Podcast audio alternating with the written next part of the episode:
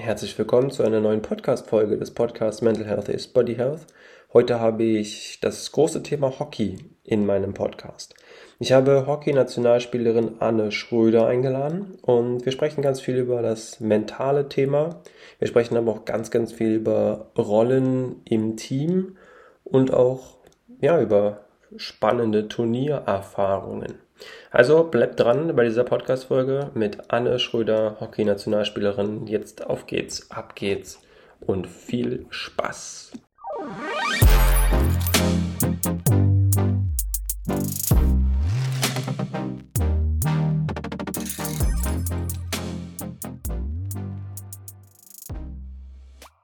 Herzlich willkommen zu einer brandheißen neuen Podcast-Folge des Podcasts Mental Health is Body Health. Und heute habe ich, glaube ich, Premiere, wenn ich mich richtig entsinne. Ich habe die erste Hockey-Nationalspielerin, beziehungsweise vielleicht sogar, glaube ich, die erste Frauenhockeyspielerin in meinem Podcast. Ich freue mich sehr, dass sie zu Gast ist, Anne Schröder. Schön, dass du die Zeit genommen hast und ja, danke fürs Kommen.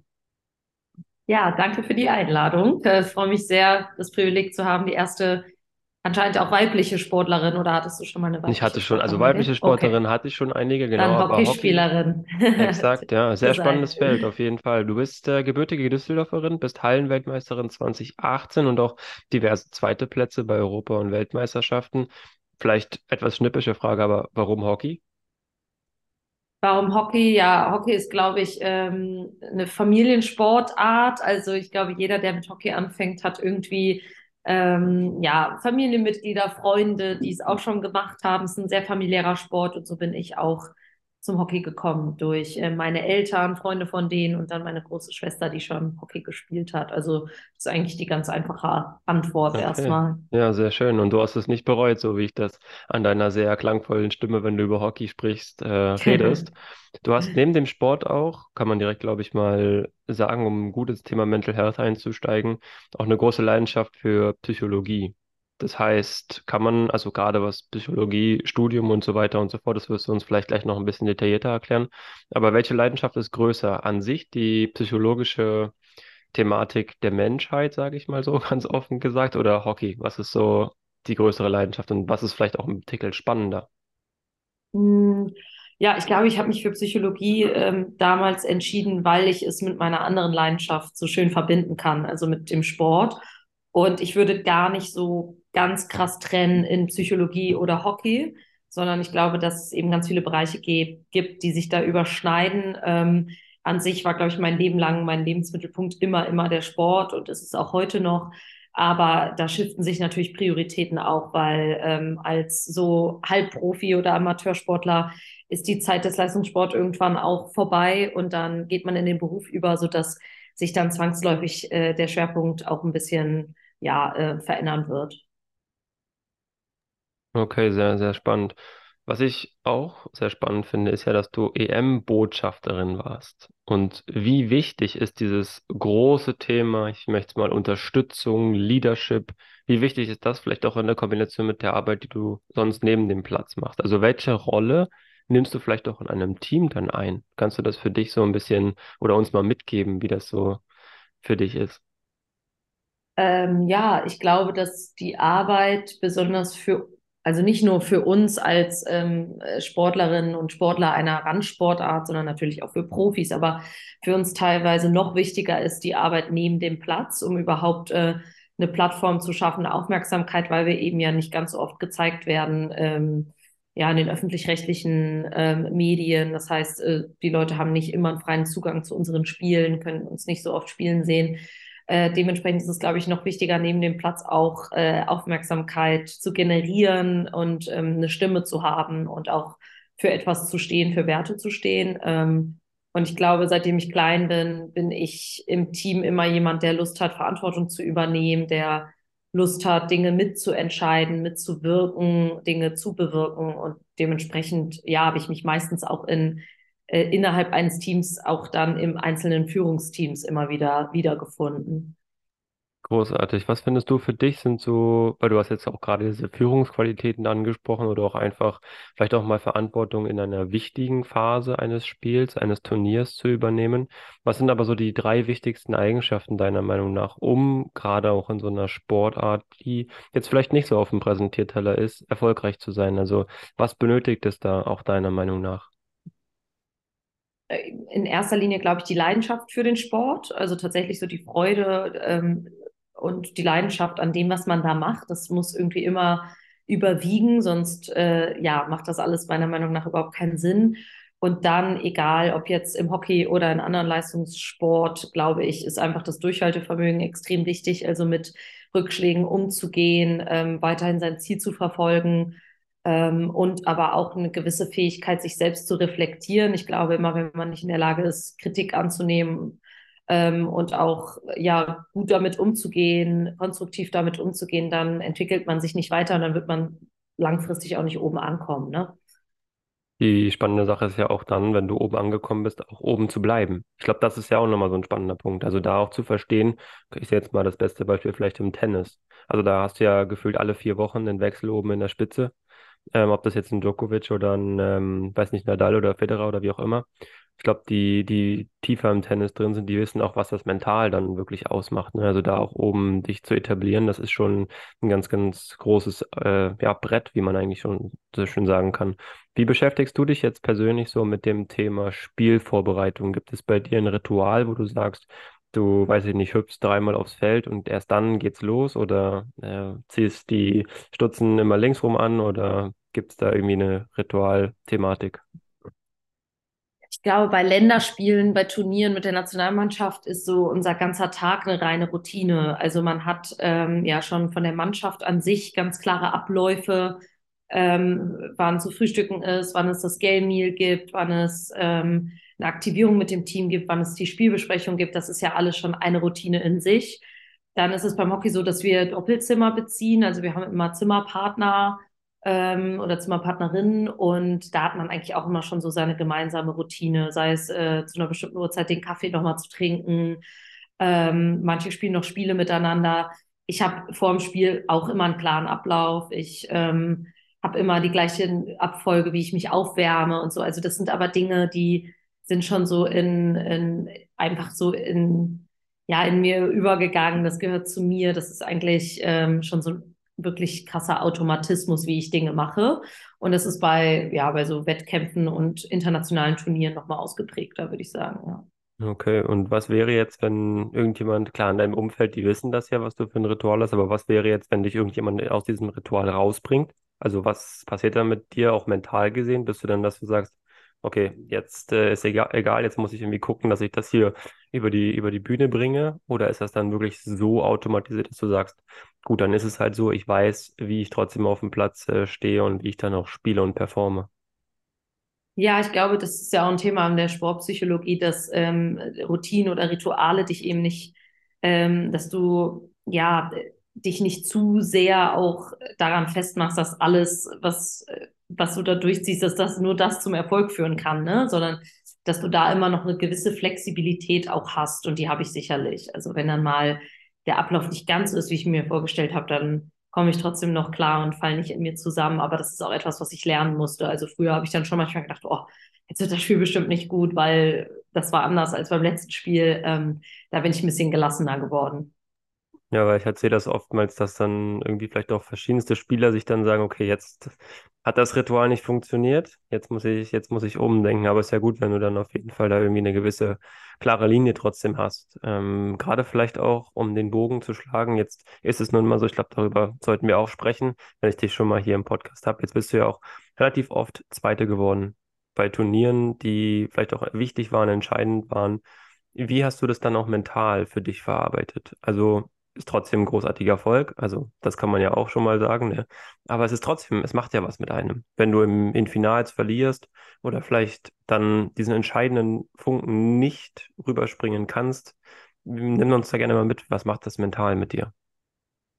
Ja, ähm, ich glaube, zuallererst ist da immer eine riesengroße Enttäuschung und die, die wird auch nicht weniger. Also direkt nach so Spielen bist du ja in einer Emotion drin, die kann jemand, der nicht im Sport oder im Leistungssport ist, überhaupt nicht nachvollziehen. Also das sind einfach richtig krasse Emotionen. Also du hast im Sport so coole Emotionen, so viel Freude und, und Euphorie und dann aber eben auch dieses krasse Tief. Und das ist, glaube ich, auch genau das, was am Sport so cool ist, dass du ja richtig krasse Highs hast, aber auch dann eben krasse Lows. Und ich glaube, genau deshalb macht man dann auch immer weiter, weil das wie so eine Art mhm. Sucht ist, dass man sich wieder nach einem Tief total danach sehnt, sich zu freuen. Ähm, das ist auch wirklich das, was mich immer wieder ja pusht. Also, dass ich weiß, da kommen wieder die Phasen, wo es richtig, richtig Spaß macht, wo du merkst, wofür du es machst. Ähm, ich bin schon jemand, der immer sehr doll das Bedürfnis hat nach Spielen, die verloren verloren wurden, das zu analysieren und aufzuarbeiten. Also ich bin nicht so der Typ, der das so krass verdrängt, sondern ich will das irgendwie immer verstehen.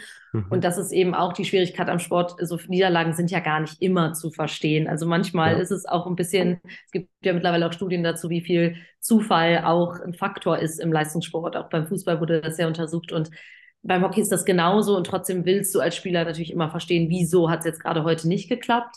Ähm, das macht mich manchmal auch fertig, weil äh, manchmal gibt es einfach nichts zu verstehen.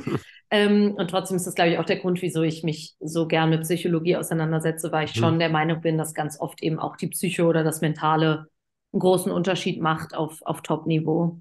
Ja, kommen da auch mal jüngere Spielerinnen dann zu dir und fragen dann auch explizit, du, äh, Anna, pass auf, äh, hast du da irgendwie, also so nach dem Motto, Anna, ich brauche dich jetzt mal, mal einen kleinen Tipp oder ist das eher so ein bisschen weniger, auch gerade bei Turnieren? Mm, wir sind da schon sehr, sehr stark im Austausch innerhalb unserer Mannschaft. Ich würde mhm. sagen jetzt nicht, dass die explizit dann nur zu mir kommen, aber wir sind viel in Gruppen einfach, wo wir ganz viel über Dinge sprechen. Und da ist natürlich der Austausch mit jüngeren Spielern total interessant, weil die ganz oft noch eine ganz, ganz andere Perspektive auf Dinge haben. Ja. Und ich glaube, genau das macht es auch total aus in so einer Mannschaft, dass äh, die, glaube ich, dann manchmal fasziniert sind, was ich da schon für eine Analyse auf den Tisch mhm. hauen kann. Ähm, und auf der anderen Seite bin ich dann total fasziniert, wie, wie unvoreingenommen teilweise jüngere Spielerinnen noch sind oder dass die sich noch gar keine Gedanken gemacht haben. Also es ist, glaube ich, das Coole auch am Team. Jetzt kommt eine kleine Werbung. Aufgepasst, liebe Leute. Denn du kennst vielleicht das Gefühl, Pasta hier, Pasta da. Das ist irgendwie alles immer das gleiche oder dasselbe. Jetzt habe ich aber was ganz Neues für dich. Denn Just Taste bietet die Möglichkeit der Gemüsepasta. Gemüsepasta in Form von Pasta individuell mit verschiedensten Gemüsesorten, das heißt aus Gemüse hergestellt. Vegan, glutenfrei, die beste Alternative für Pasta. Und das Schöne daran ist, diese Gemüsepasta, die schmeckt auch noch. Just Taste hat vor allem Sorten wie Kichererbsen, oder auch mit einem schönen Minzpesto. Das macht richtig, richtig Spaß. Süßkartoffel ist auch mit dabei. Also du kannst da gerne mal im Online-Shop schauen und das Schöne ist, du bekommst auch noch 10% mit dem Code Leroy10 auf deine nächste Bestellung. Also ich würde sagen, schau einfach mal in den Online-Shop, ist in den Shownotes verlinkt. Just Taste Gemüsepaste auf einem ganz, ganz neuen Level und Niveau. Das macht richtig Spaß und ich würde sagen, jetzt geht's weiter mit der Podcast-Folge. Du hast die Information. Just Taste ist ein Muss. Viel Spaß. Werbung Ende. Ja, spannend. Wie siehst du so persönlich, wenn man jetzt mal schaut, gerade die Arbeit mit Mental Coaches, ist ja nicht nur im Fußball vielleicht präsent, was jetzt so die ja, medial am größten befeuertste Sportart in Deutschland wahrscheinlich hier auch ist und auch auf lange Sicht sein wird. Im Hockey, wie läuft das bei euch? Also habt ihr da auch explizit jetzt wirklich weiter am, an der Arbeit mit Mental Coaches was zu tun? Oder ist das weniger der Fall? Oder ist das dann punktuell mit einzelnen Spielerinnen oder Spielern im männlichen Bereich? Ist ja vollkommen egal.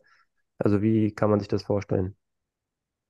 Ähm, Mentalcoaching oder Sportpsychologen sind, glaube ich, beim Hockey schon ganz, ganz lange Teil des Systems. Also ähm, Bernhard Peters, der ja dann später in den Fußballbereich mhm. reingegangen ist, hat schon, glaube ich, 2006 ähm, hier mit Hans-Dieter Hermann, oder? Der war doch auch ja, bei dir im. Der war bei mir, ja, genau. Genau, die haben ja auch zusammengearbeitet. Also ich glaube, der, ich weiß nicht, ob der einer der ersten war, aber der hat auf jeden Fall im Hockey ja auch aktiv mit ähm, ja, an, an Titeln gefeilt. Und ich glaube, bei uns ist das schon seit über 20 Jahren gang und gäbe, dass man mit Psychologen und Mentalcoaches arbeitet mein Team selber und ich auch persönlich, bei uns sind das immer so unterschiedliche Phasen. Mhm. Bei uns ist das interessanterweise auch sehr, sehr abhängig von der Führung, also je nachdem, welchen Trainer du hast. Also es okay. gibt Trainer, die ähm, die sagen, für mich gehört ganz klar ein Sportpsychologe mit ins Team. Andere Trainer sagen eher, ich ähm, übernehme sozusagen das, das, was der Sportpsychologe über, äh, übernehmen würde, das übernehme mhm. ich, also Ansprachen ähm,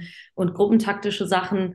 Ähm, so ist es zurzeit auch. Also unser Trainer, der ist selber auf der mentalen und psycho psychischen Ebene, würde ich sagen, äh, top ausgebildet und macht vieles auf dieser Ebene selbst. Nichtsdestotrotz ähm, arbeiten viele einfach individuell mit, ja. mit Unterstützung. Und das ist, glaube ich, auch ein richtig guter Weg. Also ich bin selber als Psychologin Fan davon, dass man mehr auf individueller Ebene mental arbeitet, als jetzt unbedingt immer als Team, weil ich glaube, da kommst du nochmal in eine ganz, ganz andere Tiefe, wenn du da unter vier Augen irgendwo sitzt und nicht in einer Riesengruppe, wo viele einfach gar nichts sagen würden. Ja, absolut. Das habe ich auch mit dem, äh, du hast es schon angesprochen, mit Hans-Dieter Hermann ja auch besprochen.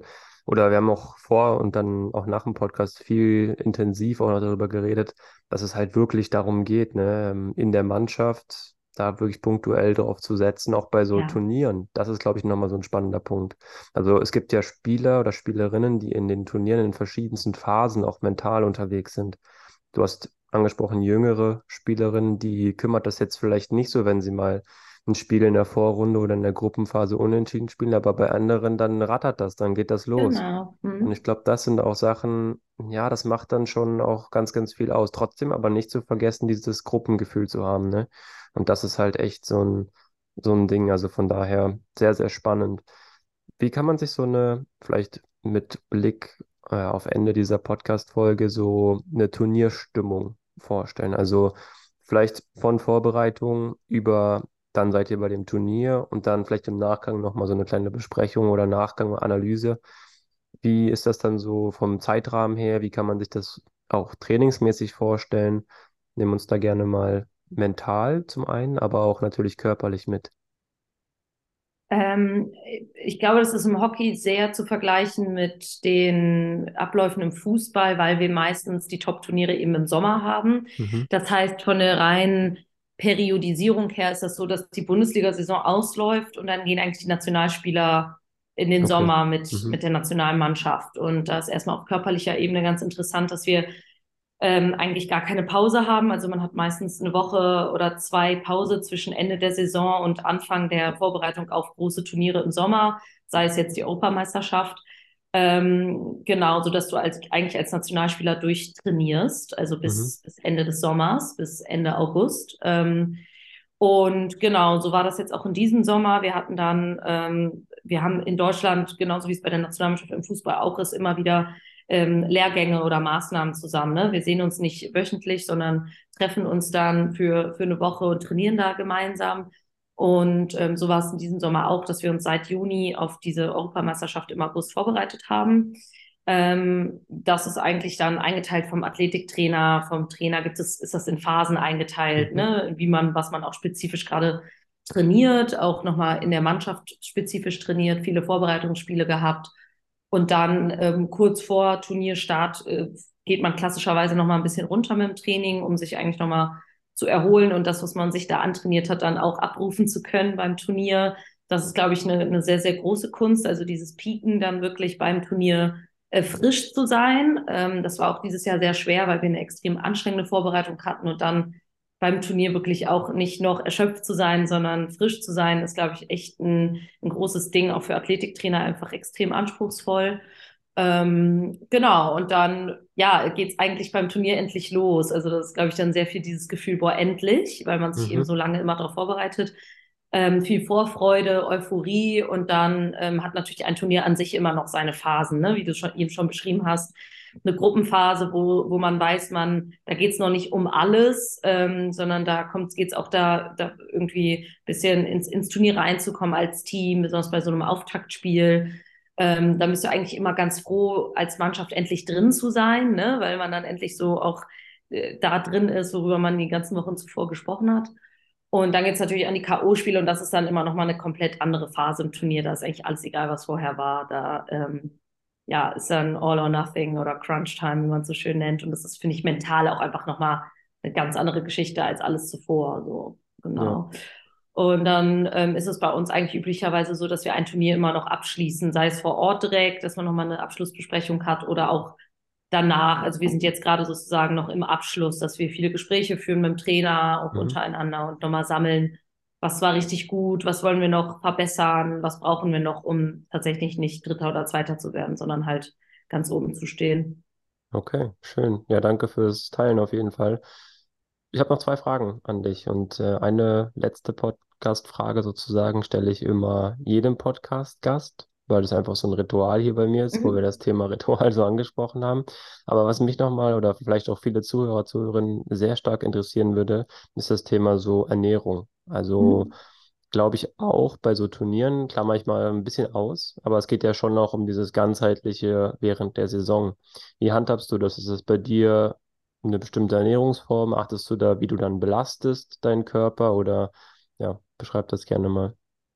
Ja, ich glaube, das Thema hat sich auch bei mir ähm, extrem intensiviert in den letzten Jahren. Einfach ein Riesenschwerpunkt äh, ist darauf gegangen, weil man einfach ja auch äh, präventiv ganz viel mit Ernährung ähm, beeinflussen kann. Ähm, ich bin zum Glück eine Spielerin, die nicht so oft verletzt war, aber ich mhm. glaube, ein Grund ist vielleicht auch, weil ich ganzheitlich ganz gut auf meinen Körper acht gebe. Ähm, ich bin jetzt nicht äh, fanatisch da drin, dass ich irgendwie auf, auf äh, bestimmte Lebensmittel komplett verzichte und, und niemals essen würde, aber ich achte schon, dadurch, dass wir eben so eine lange Saison haben, extrem darauf, dass ich ähm, viel unverarbeitete Lebensmittel zu mir nehme, mhm. dass ich schon versuche, ähm, Zuckerkonsum zu, zu minimieren, auch wenn das super schwierig ist, weil ja in allem Zucker drin ist. Aber ja. ich sag mal, diese zusätzlichen Kram an Süßigkeiten und auch Fastfood und so Kram extrem zu reduzieren äh, Alkohol eigentlich kaum zu mir nehme, außer mal zu bestimmten Anlässen oder mal wirklich am Ende eines Turniers, wo man auch mal feiern kann. Ähm, da schon eine Balance zu haben, mich jetzt irgendwie nicht komplett äh, ja, zu drangsalieren, aber schon äh, ja auf ja, auf, auf vieles einfach verzichte, was, wo, bei dem ich einfach weiß, dass das meinem Körper nicht gut tut, dass es mich langsam macht, dass es meine Entzündungswerte eher anheben würde. Ähm, genau, deshalb würde ich meine Ernährungsform sehr ausgewogen bezeichnen und auch versuche eben auf eher frische, lokale, saisonale Produkte zu achten. Ähm, genau. Okay, spannend. Sehr schön. Welchen, also Abschlussfrage für dich, ähm, welchen Podcast-Gast würdest du denn in diesem Podcast sehr, sehr gerne mal hören? Weil du sagst, so unglaublich spannend die Persönlichkeit oder es gibt vielleicht irgendwas, was du die, über die Person noch nicht weißt. Also feel free oh. Ja, ich finde so, es gibt so viele Podcasts und ich habe auch schon so viele gehört, auch mit Sportlern, deshalb finde ich es schwierig. Ähm, Muss auch nicht aus dem glaube, Sportbereich kommen. Also das ist, das ist, mhm. äh, kann auch aus anderen Bereichen kommen. Also da bist du auch äh, völlig frei. Ja, ich hätte jetzt wahrscheinlich gesagt, das ist wahrscheinlich äh, nicht möglich, aber äh, eine oder äh, ich glaube, für weibliche Sportlerinnen sind viele sind große Vorbilder immer die amerikanischen Fußballfrauen, die mhm. so vora oder vorausgehen. Da finde ich einfach so Spielerinnen wie Megan Rapino oder Alex Morgan als die Gesichter dieser Generation mhm. und dieser Sportart immer extrem beeindruckend und ich glaube auch Vorbilder für, für alle Mädels hier und auch für uns. Ähm, genau, deshalb finde ich auf jeden Fall gerade diesen, diesen Frauensportbereich, der ja auch sehr boomt, total spannend. Und das ist wahrscheinlich nicht okay. möglich, aber so jemanden mal so, ähm, nochmal ausführlicher ja, zu hören. Äh, ich meine, ich meine, ich meine, natürlich, man sollte auch in einer gewissen Form ja groß träumen und solange es eine Sprache ist, die ich beherrsche, das ist okay. Bei, bei Englisch geht das. Ja, wäre es eine andere Sprache, Französisch würde auch noch gehen, aber bei anderen Sprachen wird es dann schon schwieriger. Und von daher ist das immer so eine Sache. Alles ist dann in einer gewissen Form irgendwie zu seiner Zeit vielleicht. Also von daher vielleicht, den Tipp. Genau. Ja. Und äh, wenn dann die Persönlichkeiten im Podcast sind, dann kriegst du nochmal gesondert den Link zugeschickt und dann darfst du dir die Folge nochmal extra anhören. Danke. Sehr schön. Sehr Großartig. Gut. Anne, du hast es geschafft. Ich sage schon mal vielen, vielen Dank. Möchtest du noch 30 Sekunden, eine Minute vielleicht die Plattform nutzen, dass du sagst, okay, wo findet man dich auf Social Media oder wie kann man dich vielleicht supporten, auch bei, bei Spielen oder da kannst du, wenn du möchtest, die Bühne noch nutzen. Musst du nicht, aber ich würde es dir anbieten. Ja, ich würde sagen, wir würden uns alle sehr freuen, wenn möglichst viele Leute ähm, sich Hockey einfach mal angucken. Es ist gar nicht so einfach, weil ja, das oft hinter der Paywall ist, aber ab äh, diesem September überträgt Dein, also DYN, die Plattform, äh, unsere Bundesligaspiele. Und ich glaube, es wäre cool, wenn ja möglichst viele da mal einschalten würden. Äh, das kann man, glaube ich, sogar über YouTube in dieser Saison noch frei schauen. Und ich glaube, cool. ja, ist eine coole Sportart, um einfach mal reinzugucken. Ja, super. Ja, vielen, vielen Dank für die, für die Tipps, auch wo man das, wo man das schauen kann. Vielen Dank für deine Zeit, wie gesagt, nochmal. Danke an alle Zuhörer, Zuhörerinnen fürs logischerweise Zuhören, wie man das also macht. Bleibt alle mhm. gesund und ja, bis zur nächsten Podcast-Folge. Also bis dahin, danke. So, das war die Podcast-Folge mit der lieben Anne und es hat mir sehr viel Spaß gemacht. Wir haben über verschiedenste Themen gesprochen, über Eigenschaften, über Spielvorbereitungen, über Turnierstimmungen. Also, wenn dir diese Folge gefallen hat, dann lass doch gerne eine Bewertung da und folg diesem Podcast, dann machst du nichts falsch und bekommst Benachrichtigungen, wenn eine neue Folge online gekommen ist. Also, wir sehen uns bei der nächsten Folge oder hören uns bei der nächsten Folge, eher gesagt. Bis dahin, ciao, ciao.